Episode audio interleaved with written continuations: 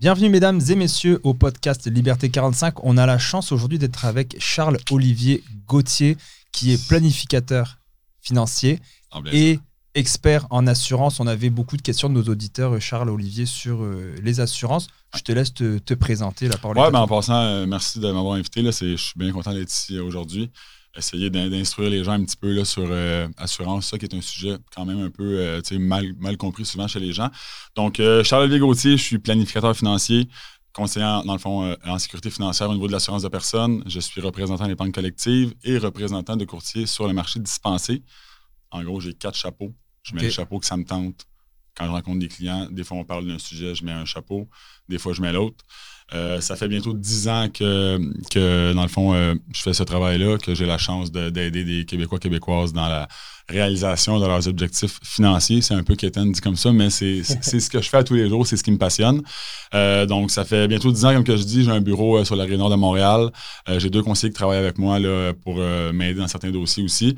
Puis, euh, on, on fait de l'assurance de personnes, on fait des placements, on fait du conseil, planification financière. Donc, on, on englobe vraiment euh, le client. Puis, euh, bref, si je peux expliquer un petit peu mon parcours là, Ouais, pour, oui. pour arriver à ça. Euh, en fait, euh, moi, j'ai commencé un petit peu, j'ai fait mon bac euh, à l'ESG, à l'UCAM. fait un bac en administration des affaires qui m'a permis d'aller chercher après ça mon titre de planificateur financier, ce qui était important pour moi. J'ai eu la chance de baigner un petit peu dans le domaine quand j'étais jeune. Mon père faisait ce travail-là aussi. Il était en placement en assurance, planification financière, tout ça. Donc, j'ai pu baigner dans, le, dans ce domaine-là très jeune, ce qui m'a permis de, bon, tout de suite focuser sur où je m'en allais. Euh, donc, mes cours euh, en, en assurance, placement, ça s'est fait 2014-2015. Donc, ça fait, comme je vous dis, bientôt 10 ans. Euh, J'étais allé chercher mon IQPF, planification financière. Euh, à 19 ans, en fait, c'est là que j'ai commencé dans le domaine, dans une compagnie d'assurance. En même temps, j'apprenais que j'allais être papa. Donc, euh, j'ai eu un petit garçon à 20 ans. J'étais à l'université en même temps. J'ai commencé ma business en assurance chez, dans le fond, c'était dans une compagnie d'assurance au départ. Puis, euh, même pas un an plus tard, là, je suis parti euh, à mon compte. Je suis travailler avec mon père en collaboration. Euh, mon père a pris sa retraite en 2019. J'ai repris les rênes du bureau. Puis aujourd'hui, ben, en 2019, dans le fond, j'ai parti mon propre bureau. Puis aujourd'hui, ben, c'est comme ça que je travaille avec tous, les, tous les clients avec qui on fait affaire au Québec et un peu en Ontario. On a quelques clients en Ontario. Cool.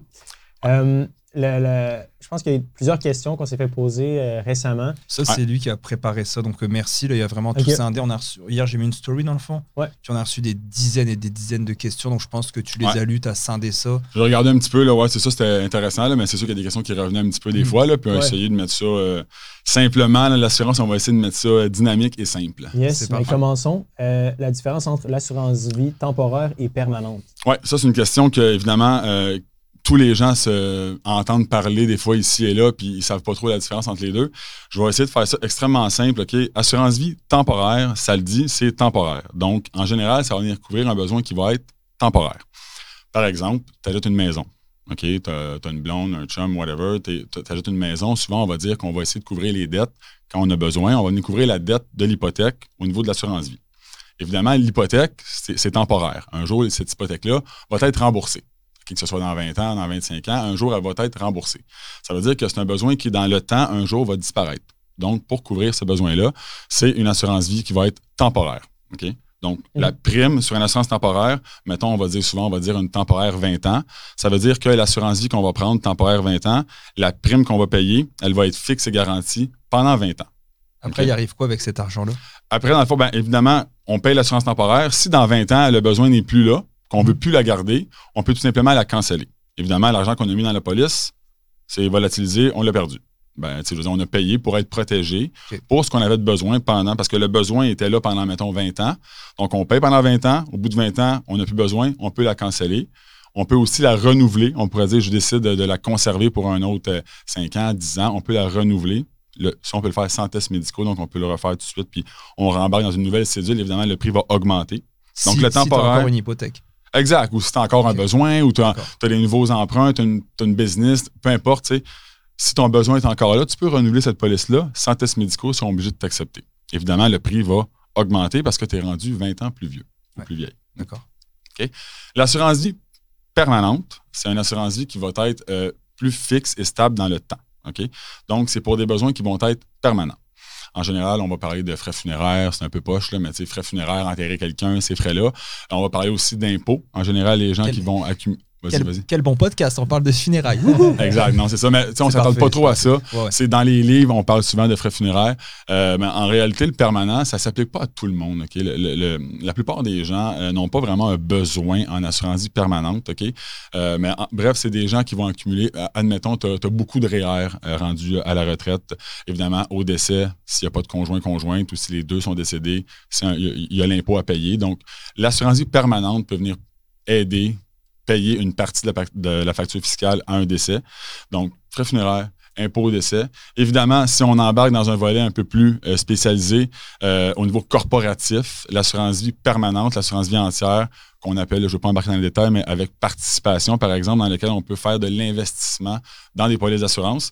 Là, c'est il y a des gros, il y a des grosses stratégies à faire au niveau fiscal pour les corporations euh, dans l'assurance vie participante. Je vous donne un exemple tu, mets de l'argent dans un contrat d'assurance vie avec ta compagnie, tu mets ça, à un moment donné, tu arrives à la retraite, ça vaut un million, deux millions, trois millions.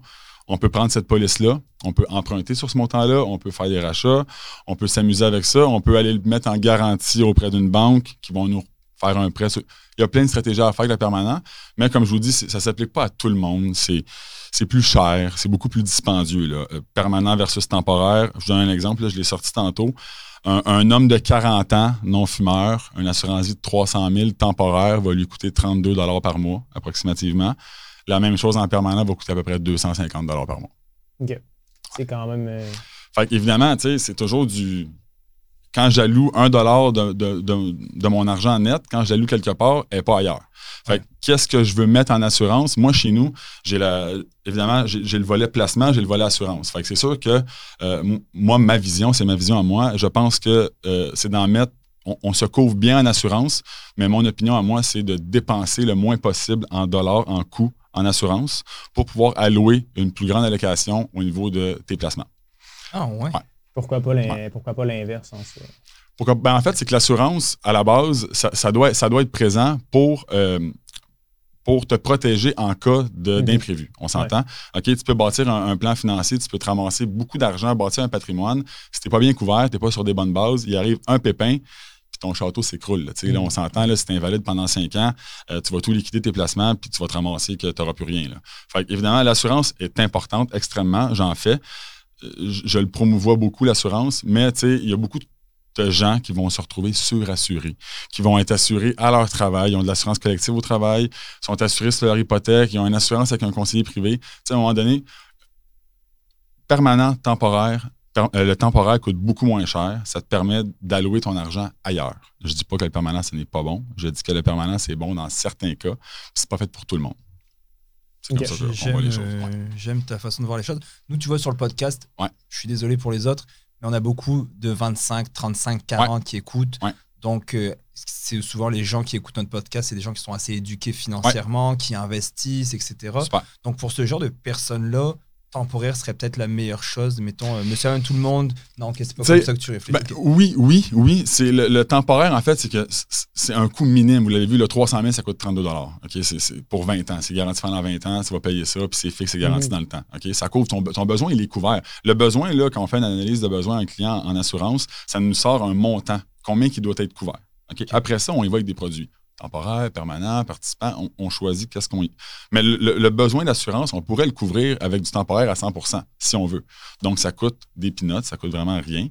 Ça coûte pas grand-chose. Puis, on, peut allouer, comme je vous dis, l'argent ailleurs. Tu peux mettre de l'argent dans ton CELI. Si tu as des revenus élevés, tu peux mettre dans ton REER, tu peux le mettre dans ta business, tu peux acheter un, commencer dans l'immobilier. Tu sais, l'assurance, nous autres, on, croit à ça, on trouve que c'est super important, mais de commencer à mettre des gros paiements là-dedans pour des gens normaux, tu sais, que tu n'as pas de, de, raison de le faire, je trouve que ça ne vaut pas la peine.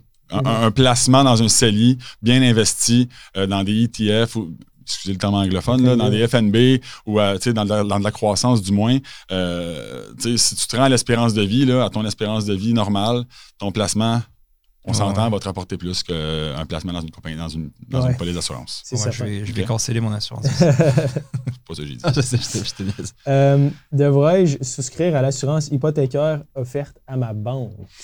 OK. Ça, c'est, c'est comme le sujet, le, sujet qu'on entend le plus parler, en fait. Là. je pense que c'est un des sujets, si vous avez à écouter le podcast, c'est un des sujets les plus importants, en fait. les gens, les jeunes surtout, achètent une première maison, sont, sont, super heureux, sont. Mm ils sont tous excités, s'en vont à la banque. Euh, la première affaire qu'on fait, évidemment, on regarde les taux hypothécaires, on souscrit à l'hypothèque et le conseiller conseillère de la banque va de fil en aiguille, proposer l'assurance hypothécaire. C'est-à-dire, euh, si jamais vous décédez, monsieur, madame, on ne veut pas que l'hypothèque se ramasse. Il faut absolument couvrir votre hypothèque. S'il y a un décès d'un ou l'autre, on veut que l'hypothèque soit payée par l'assurance. Et si vous êtes invalide, ben, vous ne voulez pas vous retrouver avec un paiement euh, à payer puis que vous ne travaillez plus. C'est pas pareil que l'assurance vie? C'est ça, mais c'est dans le fond, là, OK, dans les banques, ils veulent, ils offrent le produit qui s'appelle assurance hypothécaire. OK? C'est une assurance vie invalidité sur l'hypothèque. C'est lié à l'hypothèque. C'est important de comprendre que quand on souscrit à ce produit-là, c'est un produit qui est lié à votre hypothèque. OK? Donc, vous prenez l'assurance hypothécaire à votre banque, vous avez l'assurance qui est reliée avec votre hypothèque. Si dans trois ans, vous allez avoir votre courtier hypothécaire, puis il vous dit que le meilleur taux n'est plus chez X banque, il est rendu à l'autre banque, et que vous quittez pour aller à une autre banque, votre assurance hypothécaire, elle est automatiquement résiliée. On doit se réassurer à l'autre place. Vous me suivez? La différence entre prendre cette assurance-là, vous avez le choix de prendre celle-là, puis c'est un choix. Vous avez, vous avez le droit de vous assurer où vous voulez. Donc, c'est soit que vous vous assurez avec votre banque, le produit d'assurance hypothécaire, ou vous allez voir un conseiller indépendant, peu importe, ou dans une compagnie d'assurance, qui va vous vendre un produit d'assurance individuel. OK? Qui va être une assurance vie. Une assurance invalidité, assurance salaire. Donc, la différence entre les deux, c'est quoi? Si vous prenez le produit à la banque, évidemment, comme je viens de vous l'expliquer, dès que vous allez changer d'institution financière, automatiquement, c'est à recommencer. Évidemment, si, mettons, c'est aux 5 ans que vous renouvelez votre hypothèque, à chaque fois, vous êtes 5 ans plus vieux. Donc, c'est plus cher. Donc, l'assurance, le, point numéro un qui influe, qui a une influence sur votre prime, c'est votre âge. Fait que si à chaque fois que vous changez de, d'hypothèque que vous allez vous rassurer, mais vous êtes 5 ans plus vieux à chaque fois, votre prime va augmenter à chaque fois. À chaque fois. Donc, c'est pas forcément la bonne affaire. S'il y a une affaire que je vous répondrai pas, ça dépend. C'est cette question-là, la réponse, c'est non. Vous ne devriez pas souscrire à l'assurance offerte par votre banquier, votre, votre, votre, banque, en fait, ou une caisse, peu importe. C'est un peu comme quand tu veux acheter des souliers puis qu'ils veulent te vendre le petit truc qui va par-dessus euh, ben, pour laver le. C'est mieux d'avoir ça que de ne pas en avoir du tout. OK? On, se comprend bien. C'est mieux de prendre ce produit-là que de ne pas en prendre. Mais de, versus un produit individuel avec un conseiller indépendant, peu importe, euh, ça, c'est c'est une raison pour laquelle vous ne devriez pas prendre ça. C'est une des raisons. Puis je pense qu'elle est vraiment importante. Puis pendant ces cinq ans-là, si vous avez, par exemple, un souci euh, de santé, par exemple, tu as, développé une maladie, tu as eu un accident, tu as de quoi au dos. Mais quand vous allez arriver pour vous réassurer dans cinq ans, pour changer de banque parce que le taux est meilleur ailleurs, bien, les petites questions médicales que là, tu réponds oui, puis que tu n'es plus assurable, mais là, tu vas peut-être te dire Ah, ben là, on va rester à notre ancienne banque, puis là, ben, tu vas payer le taux qui va venir avec. Tu n'auras plus le, pouvoir de changer d'institution financière parce que si tu changes, tu n'es plus assurable. On suit? Avec un, un, produit individuel, tu prends l'assurance une fois, moi, un client vient me voir, je t'assure, temporaire, 25 ans, ton hypothèque. Tu changes de terme cinq fois pendant ton, ton terme, ton assurance, tu as ton contrat, tu le montes au banquier, voilà, je suis assuré. C'est fini. Tu n'as plus à te soucier de ça. Ta prime est garantie, elle n'augmentera pas. C'est fait. Vous comprenez? Fait que ça, c'est un point. Deuxième point extrêmement important, euh, en fait, c'est que le, le, le montant d'assurance vie, eux autres, à la banque, ils vont venir simplement payer la dette. Donc, si tu as pris une assurance au départ, ton hypothèque était de 300 000. Si à un moment donné, il reste 180 euh, 000 à payer, ils vont payer 180 000. Donc, ils vont payer le solde, évidemment, ils vont rembourser. Puis toi, tu ne verras jamais les sous. Ils se remboursent. Nous autres, on prend une assurance, un montant, ça reste ce montant-là, on vous donne un chèque. Donc, on, mettons, on se ramène là, 5, 6, 7 ans, ou même là, 3 ans, en fait, taux d'intérêt extrêmement faible. Mon client qui avait un décès, que j'allais livrer un chèque de décès de 400 000, ben, entre le mettre sur une hypothèque à 1 ou 80% d'intérêt ou le placer, on s'entend, là, on ne connaissait pas que ça allait bon, se passer comme ça en 2022, mais bref, tu fais ce que tu veux avec l'argent. Euh, tu es propriétaire de ton contrat, tu veux mettre dans ta business, tu veux investir en placement, tu veux faire ce que tu veux, on te remet un chèque net d'impôt, tu fais ce que tu veux avec. Évidemment, moi, je suis là, je vais te conseiller, mais tu fais ce que tu veux, l'argent t'appartient, puis c'est pas la banque qui se rembourse. Hmm. C'est quand, même, quand même intéressant. Je pense que c'est un, un sujet qui n'est pas nécessairement enseigné. Euh, tu ne l'apprendras pas quand tu es devant le. Non, puis le pire, c'est que c'est moins cher. Mm-hmm. Euh, on, pense qu'il y a une twist, il n'y a pas de twist. Le produit de la banque, à part la simplicité, OK, mis à part, puis je vais être honnête, mis à part la simplicité, parce que c'est extrêmement simple là-bas, là, tu prends l'hypothèque, OK, je prends l'assurance, mhm. c'est réglé. Mis à part ça, vous n'avez aucun intérêt à assurer, à vous assurer avec votre banque. Aucun intérêt. Mhm. aucun intérêt.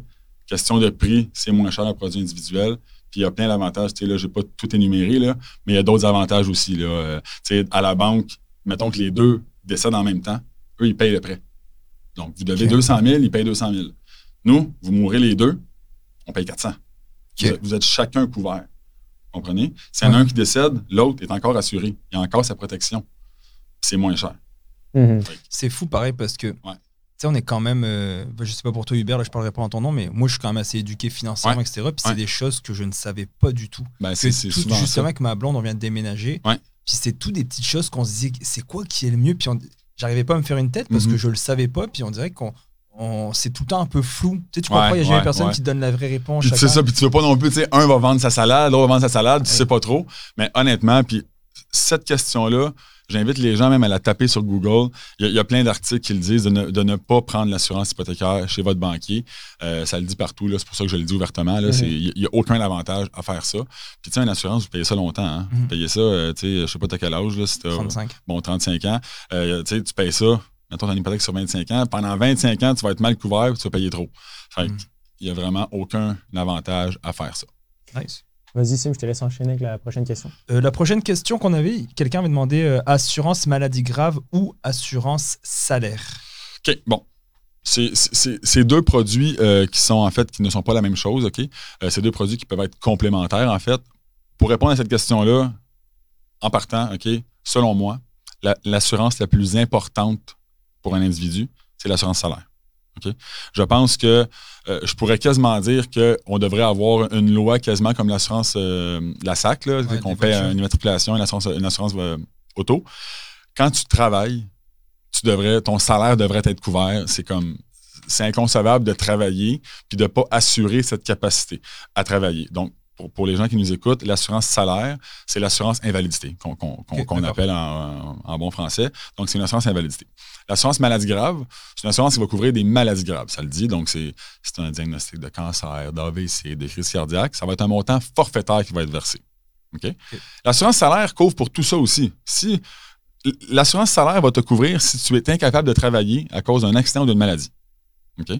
Fait, évidemment, moi, ce que je dis souvent aux gens, ta capacité à gagner un revenu, ta capacité à travailler, c'est la chose la plus importante à assurer parce que toute ta vie dépend de, on va se le dire, là, ce que tu gagnes, ce que tu peux dépenser, c'est ce qui permet de, faire tous tes rêves les plus fous, c'est ce qui te permet d'élever tes enfants, c'est l'argent que tu gagnes.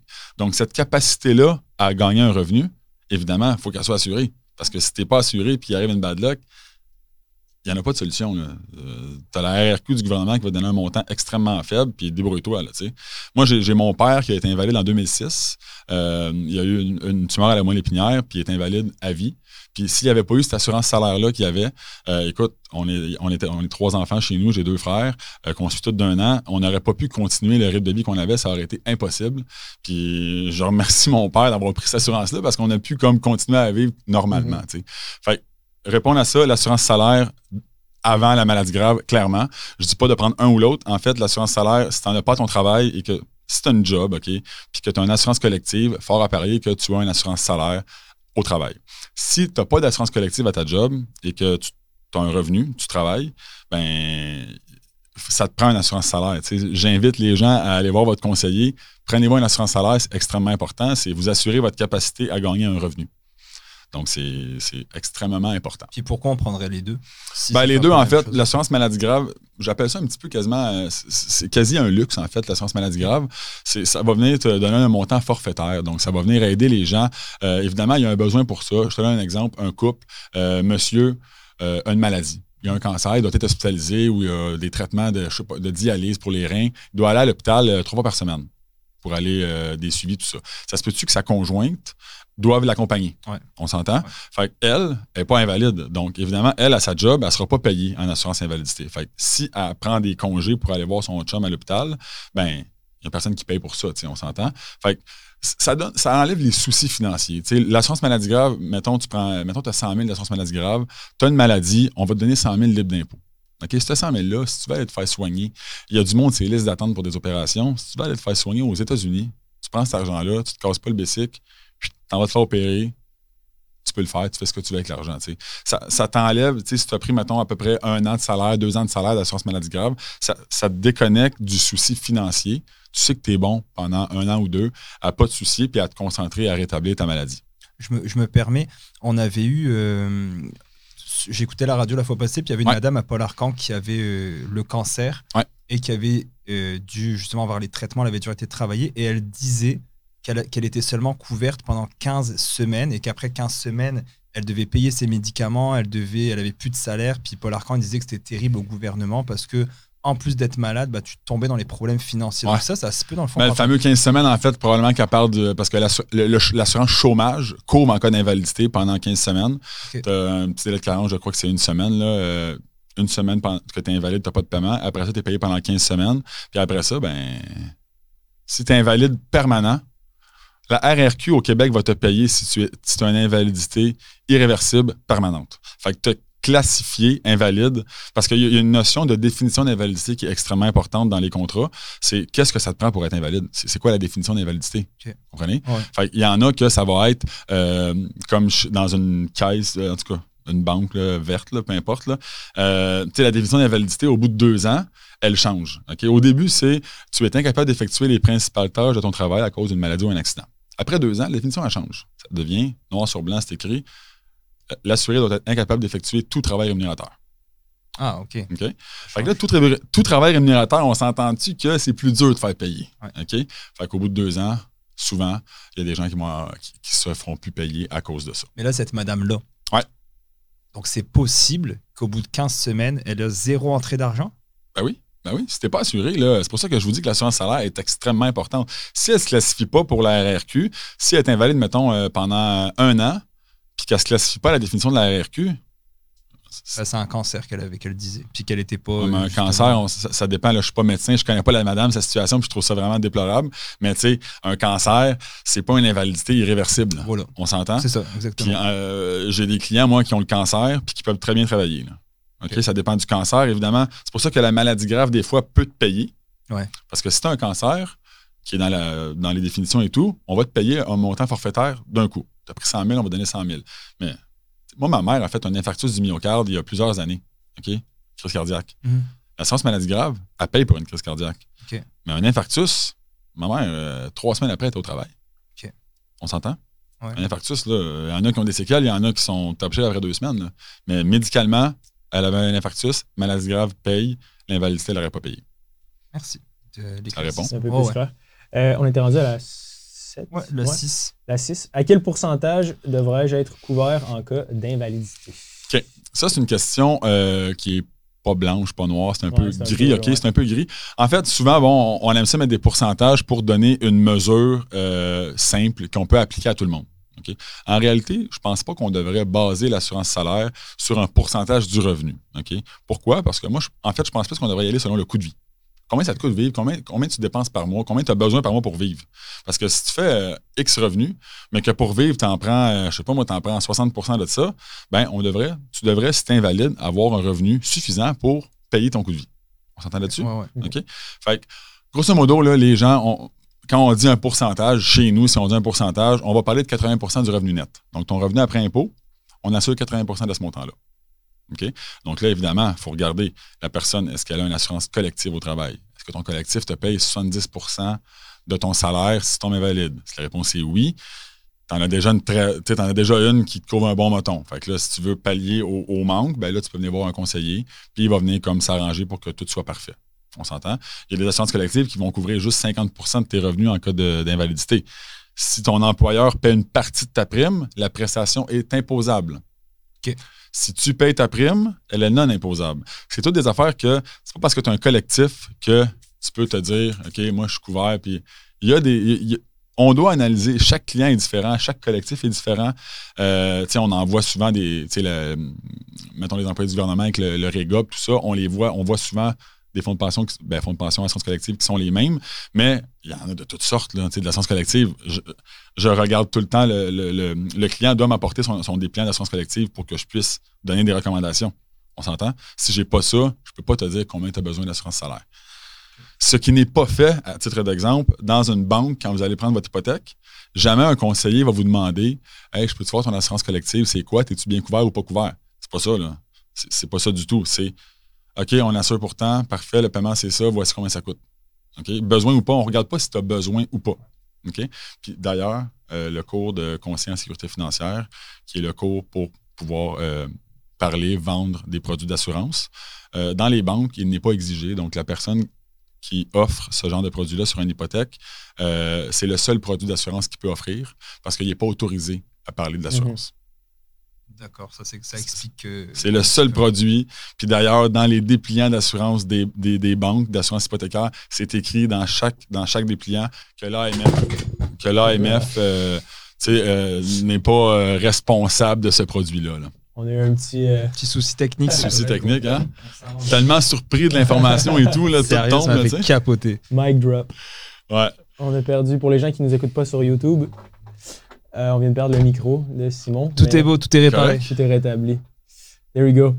Super. Je vais arrêter d'y la, la, question, c'est c'est répondu. C'est ça. Puis la, prochaine, je pense que tu as répondu aussi. C'était euh, j'ai 28 ans. Est-ce que mon assurance collective avec mon employeur est suffisante? Fait c'est ça, ça. Ça dépend. Je répondais à cette personne-là. Ça dépend vraiment de, de ton mhm. collectif te couvre. Qu'est-ce qu'il t'offre? Il y a des collectifs qui ont juste d'assurance vie. Il y en a qui ont du court durée, longue durée. Donc, c'est vraiment, vraiment ça. Euh, c'est une question aussi que je trouve intéressante. Euh, est-ce que les besoins sont différents pour un employé versus un travailleur autonome slash euh, entrepreneur? OK. Bon, on, peut diviser ça en trois sections, comme, tu viens de mentionner. Donc, employé, travailleur autonome et peut-être entrepreneur qui a, une incorporation, et gens mm-hmm. incorporés. Donc, en gros, les besoins s'évaluent de la même façon. OK? Par contre, un employé, souvent, a une assurance collective. OK? Donc, le travailleur autonome n'aura pas ça. OK? Fait que c'est sûr qu'en général, un travailleur autonome, son besoin d'assurance va être plus, dans plus souvent de cas qu'autrement, va avoir un besoin plus élevé que quelqu'un qui est employé, qui a aussi une plus, probablement une, plus une grande sécurité d'emploi. Le travailleur autonome est un petit peu plus. Euh, en général, il va, être besoin, il va avoir besoin d'être plus patché, si on veut, plus blindé côté assurance en cas de pépin, parce que bon, souvent, les gens peuvent être seuls, ils n'ont pas d'employés qui peuvent les aider si jamais ils tombent. C'est toute une. Mm-hmm. Mais grosso modo, que tu sois employé ou travailleur autonome, on regarde tes revenus. On regarde, euh, as-tu une femme, as-tu euh, un, mari, un, chum, as-tu des enfants? Euh, on s'entend, le besoin d'assurance va être évalué de la même façon. C'est les revenus qui sont vus un peu différemment. Puis évidemment, comme j'ai mentionné, ben, ça dépend aussi si c'est un collectif ou pas.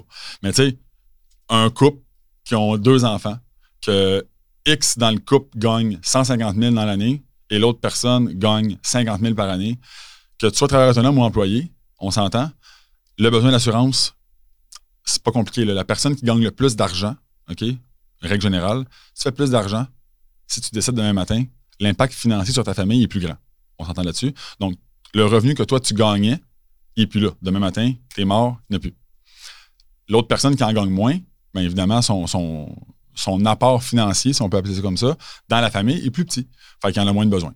C'est tout simple que ça. Donc, on veut pallier un besoin, que tu sois travailleur autonome, que tu sois employé, on regarde le besoin, puis on couvre le besoin tout simplement. Mais c'est la façon de le déterminer, le besoin, qui va être différent.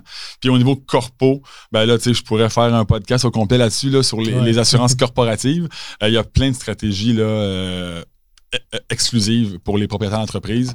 Euh, il y a moyen de faire des, beaux, des, beaux petits plannings là-dessus là, pour euh, sauver de l'impôt, pour euh, sortir du capital de l'entreprise. Il y a plein de, belles stratégies à faire qu'on fait chez nous.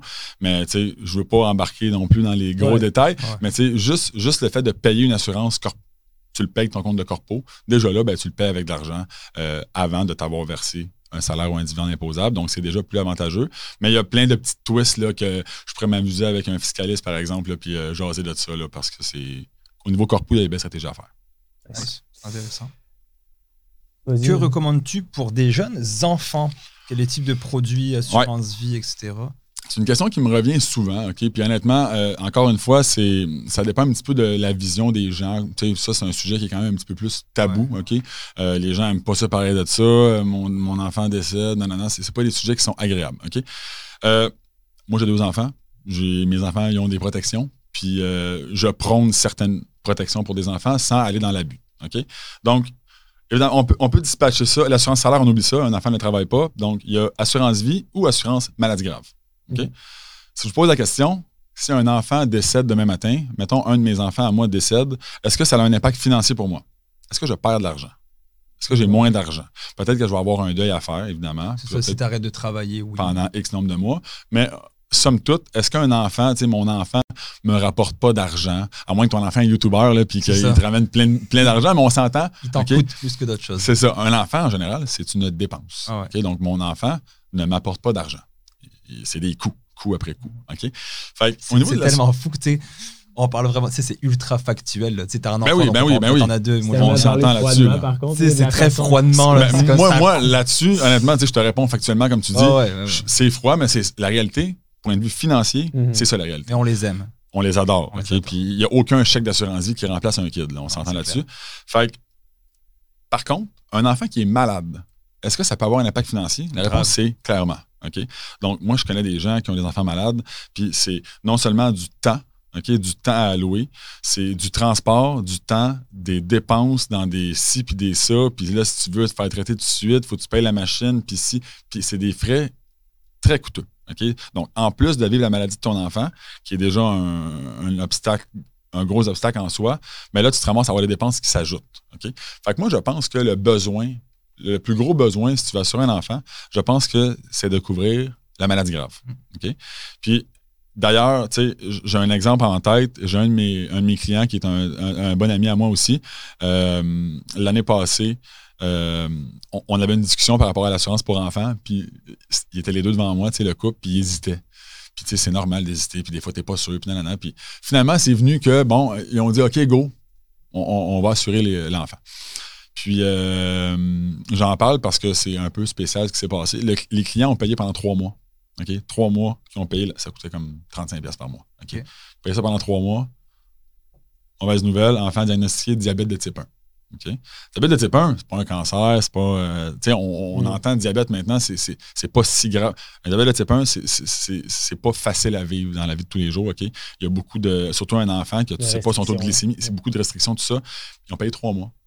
Ils ont reçu un chèque de 50 000 d'assurance qui les a aidés à. Euh, premièrement, ça met un, certain. Un certain. Euh, pas un bombe, là, mais tu sais, ça. Ça aide, là, Écoute, tu as une rentrée qui va t'aider à peut-être prendre un petit congé parce que là, tu veux rétablir le tout, euh, t'établir une routine avec l'enfant, tout ça. Euh, ça te permet d'aller acheter peut-être des soins qui vont être meilleurs, des meilleurs équipements. Des, des, je connais pas, je suis pas médecin, là, mais des technologies X qui sont peut-être pas couvertes par la RAMQ. Fait je pense que le besoin pour répondre à la question, euh, il y a des produits qui existent là, qui sont fantastiques. Ça vient merger les deux ensemble. Tu as une assurance vie, une assurance maladie grave combinée ensemble pour un enfant. Ça coûte pas cher. Moi, je trouve que ça vaut la peine mhm. de prendre ce genre de produit-là. Et après, tu, l'arrêtes une fois que l'enfant y est rendu. Non, elle est bonne. C'est une temporaire qui peut mettre à son nom après, puis il peut la convertir en permanence s'il veut un jour. c'est comme un produit qui est, euh, qui est modelable après. Évidemment, si l'enfant est malade, on donne la prestation, fini. Euh, il ne peut pas être euh, repayé une autre fois plus tard, on s'entend. Les paiements arrêtent, dans le fond, les mensualités sont. Oui, quand, quand, tu reçois la prestation, ton, ton contrat est fini. Tu ne payes plus. Pour ce qui est de l'assurance vie, ben écoute, c'est un peu de c'est un peu de l'opinion. Moi, mes enfants sont assurés en assurance vie. OK? Je travaille là-dedans, puis je trouvais ça comme. C'est un peu un, cadeau euh, que je leur fais, dans le sens que moi, je leur ai pris un assurance vie, mm-hmm. puis je le dis, je ne dirais pas de montant, mais j'ai pris un permanent pour mes enfants, une assurance vie permanente, payable en 20 ans. Ça veut dire que je paye pendant 20 ans, au bout de 20 ans, elle finit de payer, elle est libérée, puis ils vont avoir 100 000 d'assurance vie que je vais leur donner quand ils vont avoir 20 euh, ans. J'ai pris ça à la naissance. Fait qu'à 20 ans, je vais leur donner bon, chacun 100 000 d'assurance vie permanente, tout simplement. Fait que tu sais, c'est. Sinon, ben, il y en a qui vont dire je vais assurer mon enfant pour un gros montant d'assurance vie, puis ça va venir garantir son assurabilité. Parce qu'évidemment, l'assurance est un privilège. C'est pas tout le monde qui peut être assuré. Vous seriez surpris la quantité de gens en bas de 30 ans qui ne sont pas assurables. C'est phénoménal. Pour quelle raison? Raison de mode de vie, raison de santé. C'est phénoménal, le nombre de gens qui ne sont pas assurables. En termes de pourcentage, en de la population, c'est difficile à dire. Tu parles de la moitié des gens que tu vois ou? Non, je dirais pas la moitié, mais tu sais, on voit des jeunes là, euh, tu sais, actifs tout, puis il y en a. Écoute, ça peut être à cause de la drogue. Quelqu'un qui prend de la drogue, euh, en, drogue dure, t'es pas couvert. Mhm. Tu comprends, on s'entend. Euh, des, des, dans ta famille, tu as l'hérédité. Mettons, tes deux parents ont le cancer euh, avant 40 ans. Euh, qui C'est toutes des affaires que tu peux être refusé ou supprimé. ça peut te coûter beaucoup plus cher à t'assurer ou tu peux être carrément refusé. c'est des trucs, tu sais, c'est comme. c'est dur des fois de te faire assurer. C'est pas, mm. pas n'importe qui peut être assuré. C'est vraiment, tu sais, nous, avant, quand on fait une assurance, il y a un questionnaire complet, une infirmière qui vous appelle à la maison, des fois, les tests médicaux passés, il peut avoir prise de sang, paramédical, test d'urine. C'est un vrai contrat. C'est les gens, tu dois être en santé pour t'assurer. quand tu es jeune, pour parler un peu de moi, mon père faisait ça. Moi, quand j'ai acheté un condo, mon premier condo, je l'ai acheté, j'avais 18 ans. J'avais une hypothèque, je me souviens, j'avais, j'avais payé ça, je pense, 130 000 à Terrebonne, un condo. Puis euh, mon père m'avait dit, regarde, assure-toi tout de suite pour un bon montant, prends-toi une temporaire. Puis là, je parle pas d'enfant, mais tu sais, j'étais jeune, on s'entend. Puis prends-toi tout de suite une assurance vie de X j'ai pris une grosse assurance vie qui me coûtait vraiment pas cher, un temporaire. Ça fait en sorte que, dans ce temps-là, j'étais jeune et en santé. Donc, j'ai même eu un taux élite, donc ça me coûte moins cher que la, que la normale. J'ai eu un rabais parce que j'étais top santé. Quand tu t'assures jeune et en santé, cette assurance-là, peu importe après si tu arrives une bad luck, une maladie, un accident, un coup que le contrat a été mis, il est bon à vie. Mhm. On s'entend. Il ne peut pas venir te dire OK, ben là, tu as le cancer, euh, là, on résilie le contrat. Une fois qu'il est pris, on regarde l'assurabilité au moment du contrat. Donc, une fois qu'elle est prise, l'assurance, ils peuvent plus revenir et dire Ah, ben là, euh, tu sais, quand des choses que tu développes après, c'est une maladie après tout ça.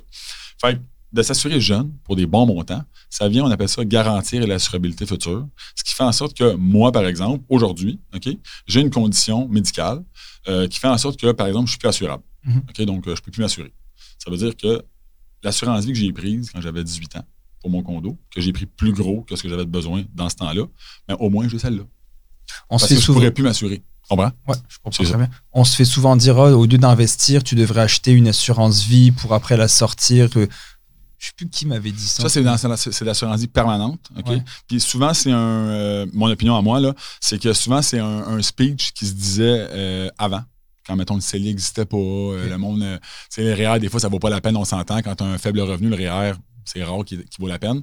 fait Maintenant, les gens ont le CELI dans lequel ils peuvent investir. Fait que moi, je dis toujours, avant de placer, tu sais, ce que tu parles, là, c'est un concept, c'est de l'assurance vie permanente, que les gens peuvent placer de l'argent là-dedans. Mettons, la prime, elle coûte 80 par mois. Tu pourrais dire, moi, je vais mettre 500 par mois.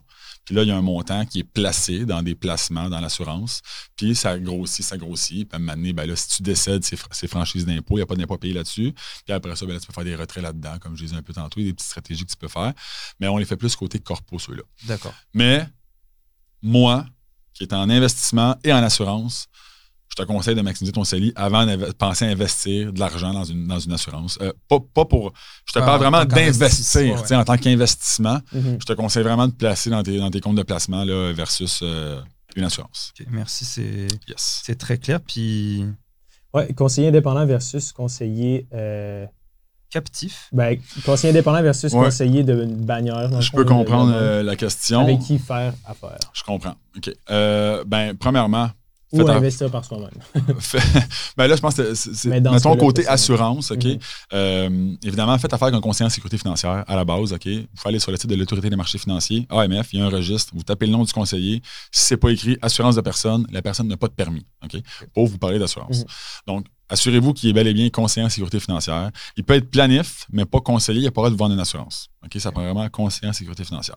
Après ça, il y a des types de conseillers en sécurité financière. Il y en a dans des, dans compagnies d'assurance qu'on appelle captifs. Mettons que tu travailles chez euh, Industrial Alliance, tu travailles chez Canada Vie, tu travailles chez London Life, tu travailles pour une institution financière.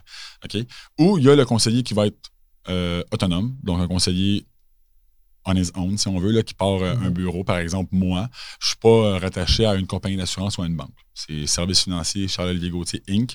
qui euh, offre des produits en assurance. Fait la différence entre les deux, puis là, je dirais pas faites affaire avec un, faites affaire avec l'autre. C'est pas ça, c'est pas ça le point. Le point, c'est moi, je, mise beaucoup sur l'indépendance. Je pense que dans, dans l'offre de produits en services financiers, je pense vraiment que c'est important d'avoir accès à tout. Je pense que c'est important que les gens aient accès à puis je vous dis pas qu'il y a des mauvais, il y a des mauvais conseillers dans le courtage, il y a des mauvais conseillers dans le captif, il y a des bons conseillers dans le courtage, il y a des bons conseillers dans le captif. Donc mhm. la valeur du conseil peut être aussi bonne d'un bord ou de l'autre. Je pense par contre que euh, de pouvoir offrir en tant que conseiller autonome tous les produits sur le marché, euh, de ne pas avoir de restrictions, de ne pas avoir de bonnies supplémentaires si je vends un produit maison. Je pense que pour le client, c'est un avantage. Surtout qu'on paye ça, comme j'ai dit, pendant longtemps. Euh, je pense que de faire affaire avec un conseiller indépendant, moi, évidemment, je prône ça. OK? Je prône ça, puis je pense que la plupart des gens seraient d'accord avec moi que quelqu'un qui a accès à qui connaît les produits, qui ne connaît pas juste son produit qui est offert à, à son institution financière. Euh, je pense que c'est une plus-value pour, euh, pour les clients. Fait que moi, ben, c'est sûr que j'encourage les gens à faire affaire avec des, gens qui sont euh, indépendants. Mm-hmm. Puis je pense que ce qui est intéressant du moins, c'est que ça rajoute de la compétition dans le marché. C'est certain que s'il y aurait juste le conseiller en bannière, ben, veut pas, sont dans des silos, chacun a leur gamme de produits. Fait que c'est certain que pour le grand public, le fait qu'il y en ait des indépendants puis des gens avec des bannières, de, peu importe, ben, ça rajoute quand même un écosystème qui est plus Oui, c'est sain. C'est sain. Je suis d'accord avec toi. Je suis d'accord avec toi. Mm-hmm. C'est une saine, c'est une saine compétition. Puis entre conseillers, je pense qu'on qu'on essaye de tous s'apprécier. On fait le même travail. à la fin de la journée, on fait le même travail. On, mm-hmm. Pour ceux qui travaillent bien, là, moi, que tu peux n'importe où, tu sais, si tu fais un bon travail, là, euh, c'est honorable, puis aides les gens, puis euh, le but, le but là-dedans, c'est de gagner ta vie, mais c'est de, d'aider vraiment, parce que si tu n'aides pas les gens, puis tu travailles pas comme du monde, puis tu offres des produits boboches, puis que tu ne penses pas à ton client, ben tu feras pas, tu feras pas long feu dans cette carrière-là. Là, là, c'est une carrière que tu dois être aimé des gens, tu dois. Euh, mm-hmm. c'est juste du, du bouche-oreille, du référencement. Moi, personnellement, je fais pas de publicité. OK, là, c'est la première fois de ma vie que je fais un podcast, mais je ne fais pas de publicité, je ne fais pas de cold call, je ne fais rien de ça. C'est strictement du bouche à oreille, puis euh, ça va super bien. Fait que je pense que si tu offres un bon service, que tu sois en bannière ou que tu sois autonome, euh, je pense qu'il y a moyen de bien gagner ta vie là-dedans si tu travailles pour les bonnes raisons. Puis mhm. que, je sais que ça a l'air quétaine, là, mais c'est vraiment ça, là. ça. Ça paraît. Moi, les gens viennent me voir, je pense que ça paraît que je ne veux pas te vendre un produit pour te vendre un produit. Euh, je laisse le temps aux gens de, de, prendre, de prendre le temps d'y réfléchir je fais le contraire de ce qu'on enseigne dans les cours de vente, en fait. moi, moi, je fais le contraire. Le fameux passe la commande, chez nous, ça n'existe pas. Voulez-vous prendre le temps d'y penser? C'est vraiment. je, travaille parce que j'aime ça, puis j'aime mm-hmm. donner un service aux clients, puis qu'ils se sentent à l'aise. Parce que moi, quand on me met de la pression, je me sens pas à l'aise. Fait c'est quelque chose que, moi, je fais pas, tout mm-hmm. simplement. Non, je pense que c'est un peu euh, ce qu'on prône aussi, mm-hmm. le, fait de prendre le temps d'y réfléchir. Ben oui. Pas être 100 là. Euh, Puis il y a tellement de. Tu sais, on en parle un peu, là, mais il y a tellement de produits, tellement de gens qui ont des points de vue différents. C'est d'avoir un bon match avec ton conseiller, d'y faire confiance surtout. Euh, peut-être d'avoir aussi même un profil qui peut être semblable. Tu sais, moi, euh, je suis entrepreneur, j'ai des immeubles à revenus, j'aime le. Tu sais, j'allais dire j'aime le sport, ça n'a pas rapport en ah tant que tel, mais tu sais, il y a des gens qui, vont s'associer à toi ou qui, tu sais, que tu peux quelqu'un qui, tu sais, moi je crois pas que tu devrais tout mettre tes œufs dans le même panier, ok? Fait que, tu sais, de juste faire de l'investissement en bourse, c'est bien, là, c'est une chose, OK? Mhm. Mais tu, tu peux diversifier, là, ouvrir les horizons. Euh, il y a du marché privé. J'ai le quoi en marché dispensé. Il y a du marché privé qui n'est pas coté en bourse. Ça peut être un, élément à avoir dans un portefeuille. Ça, te dérange si on aborde ça un peu rapidement? On, peut, on peut l'aborder vite, vite, là, mais c'est un sujet un peu plus. Euh, mais on peut, on peut en parler. Là, c'est, vas-y, c'est une question. Dans le fond, le, marché dispensé, parce que j'ai entendu, je me suis fait poser quelques reprises des questions sur le sujet. Puis juste en surface, c'est quoi le, marché dispensé? Très en surface, le marché dispensé, en fait, c'est un marché, quand on le dit dispensé, c'est que c'est dispensé de prospectus. Ça veut dire que quand tu as un titre à la bourse, euh, un fonds mutuel, par exemple, euh, ben, il y a un prospectus qui est émis pour les investisseurs. Puis bon, il y a des. Le, fonds a des, euh, des critères à respecter. ils ont beaucoup de critères à respecter, beaucoup de, formulaires, beaucoup de mhm. paperasse pour finalement venir avec un fonds mutuel qui peut être offert aux investisseurs un, marché, un, produit qui est exempté de prospectus, ça veut dire qu'il passe un peu, il bypass ça. Il n'y a pas à faire toute cette conformité-là. Il peut émettre directement sur euh, un marché qui est qui n'est pas la bourse, en fait, qui est un marché privé. Donc, euh, c'est quel genre d'investissement que tu vois là? Ça peut être des REIT immobiliers, entreprises privées, ça peut être des gens qui gèrent 2000 euh, portes, puis ils vont t'émettre une part dans l'entreprise tu mets un montant d'argent, puis ils vont te remettre des distributions mensuelles. C'est en fait, ce que ça fait, OK, l'objectif de ça, ça vient carrément décorréler du marché. Parce que que le marché fasse de la hausse en 2022 ou de la baisse, lui, si c'est un produit qui te donne 8% fixe, il va te donner ton 8% fixe. Peu importe. OK? Que le marché baisse ou pas, tu es dans cette compagnie-là, c'est juste que si la compagnie fait faillite, bien évidemment, tu peux tout perdre tes, billes. On s'entend? Fait qu'il y a un due diligence qui est à faire. Mais ça vient décorréler. Je pense que c'est un actif qui est de plus en plus grandissant, euh, même au niveau de la caisse de dépôt de placement. De plus en plus, ils investissent dans des produits privés. Euh, c'est des produits qui sont euh, un petit peu. C'est pas pour tout le monde, évidemment. Il y a des critères respectés, mais dépendamment des produits. Mais c'est des produits qui gagnent en popularité, le marché dispensé. Il y a beaucoup d'immobilier là-dedans. Il y a des compagnies privées de toutes sortes. Mais souvent, ça va être. mais ça ne sera pas des entreprises technologique ou ça va Ça peut. Il y en a dans le pharmaceutique, il y en a dans. C'est juste qu'eux autres, ils se sont dit on veut du financement, on va acheter des investisseurs, on ne veut pas passer par la paperasse de tout le, gossage pour aller en bourse et mettre des actions pour avoir un financement. Donc, on passe par les marchés privés. Puis évidemment, ben, eux, ça a un coût plus élevé de passer par là. C'est plus cher. Le taux d'intérêt va être plus élevé. Mhm. Mais c'est un produit qui est à, que je pense que dans les prochains 10 ans va gagner en popularité. C'est des choses que justement les jeunes investisseurs commencent à s'y attarder. Mhm. Euh, moi, je parle un temps à, mes parents, mes grands-parents. Ils n'ont aucune idée c'est quoi. Mon père, c'est quoi parce qu'il travaille là-dedans. mais les, les baby boomers en général, le marché dispensé, ça ne dit pas grand-chose. les jeunes, je pense que notre génération va peut-être plus être là-dedans. Fait que euh, c'est un, autre, un autre euh, corde à l'arc que tu peux avoir dans ta. je l'avais fait à l'époque, puis ben, à l'époque, ça fait pas 20 ans, mais je l'avais fait il y a quelques années. Puis je m'étais dit, oui, mais je, je, me suis dit, je préfère aller dans des fonds plus croissance en investissement pour bâtir un gros portfolio puis après, bah justement, là, c'est nous, on parle beaucoup d'immobilier, on parle beaucoup d'entrepreneuriat, c'est un peu les piliers.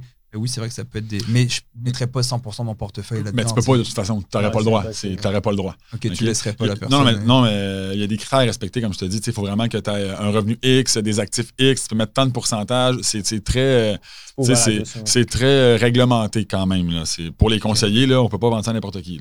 D'accord. C'est vraiment. Mais tu sais, je suis d'accord avec toi. Moi, euh, les clients, moi, je crois plus en euh, les placements, mettons, euh, à la bourse que marché dispensé. Je pense que c'est un. C'est une, euh, mm. diversification qui vaut la peine. Mais tu sais, le gros du portefeuille, c'est clairement fonds de croissance. moi, je crois à ça. Puis il y a aussi un effet beaucoup plus liquide. Les marchés dispensés, souvent, c'est non liquide. Donc, l'argent doit rester là pendant un certain nombre de temps. Mm-hmm. Tandis que ton placement, tu sais, c'est vraiment rendu liquide. Là. Tu fais un retrait, 48 heures l'argent dans ton compte de banque pour ce qui est de faire affaire avec un conseiller. Là. Tandis que dans le marché dispensé, c'est moins liquide. C'est un peu plus. Euh, c'est plus. Euh, c'est plus un peu. Euh, c'est différent, bref. Mm-hmm. C'est pour les gens différents, c'est pour les personnes qui ont des profils différents.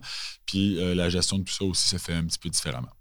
Génial. Est-ce en terminant, est-ce que tu avais d'autres pour. Euh, je pense qu'on a fait c'était super. Ouais, c'était vraiment cool. Je sais pas si toi, tu avais des choses à rajouter. Est-ce qu'on peut te rejoindre quelque part Je pense qu'on a touché pas mal à tout. Euh, je pense qu'on a fait le tour quand même. On a répondu, on a fait en, surface. Euh, ben écoute, moi, comme je l'ai dit, j'ai mon cabinet. Moi, je suis basé à Terrebonne. on va tout mettre dans les notes de Je vais te donner ça, puis on mettra ça, comme ça. Puis évidemment, on, on est ouvert à Si tu veux revenir, je trouve ça intéressant d'avoir les mêmes personnes qui viennent quand même sur des sujets. Ouais, faire des, des, chroniques. S'il y a des nouveaux. Tu il y a le CELIAP qui va sortir, la période des REER. Si, mettons, ah, Merci beaucoup de ta venue puis d'avoir répondu aux questions. C'est très, très pertinent. À la semaine prochaine. Bye.